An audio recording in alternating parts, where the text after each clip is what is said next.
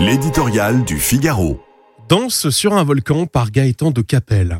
Et maintenant, une crise financière. Les banquiers centraux, terrorisés par le retour de l'inflation, ont entamé depuis quelques mois une séquence inédite par sa puissance et sa rapidité de relèvement des taux d'intérêt. La brutalité de ce changement de pied bouleverse tout le paysage économique. Pour les particuliers comme pour les entreprises et les États, le robinet monétaire se tarit, le crédit devient plus cher. En résumé, le principal soutien de la croissance de ces dernières années disparaît brusquement. À ce changement radical d'environnement s'ajoute désormais un nouvel élément.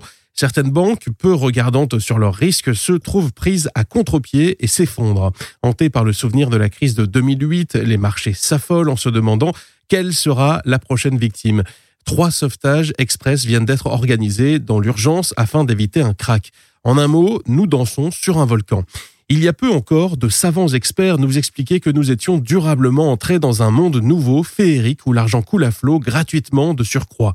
Débarrassé de contingences financières, il était permis de dépenser sans compter, de s'endetter pour l'éternité et pourquoi pas de s'abstenir de travailler.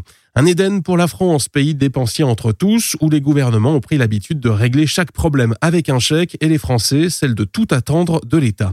Un quoi qu'il en coûte plus tard, nous voici donc assis sur 3000 milliards de dettes dont le paiement des seuls intérêts coûtera au minimum 60 milliards par an en 2027. Mais en ces temps de hausse des prix, d'obsession du pouvoir d'achat et de remise en question du travail, il est mal vu de s'en inquiéter.